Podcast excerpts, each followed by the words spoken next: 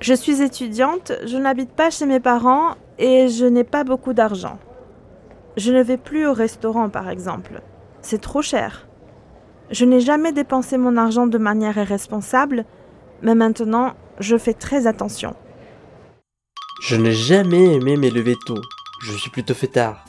Mais avec les enfants, il n'est plus possible de faire la grasse matinée. Je ne m'élève jamais après 8 heures. Du coup, je ne me couche pas tard. Une série et au lit.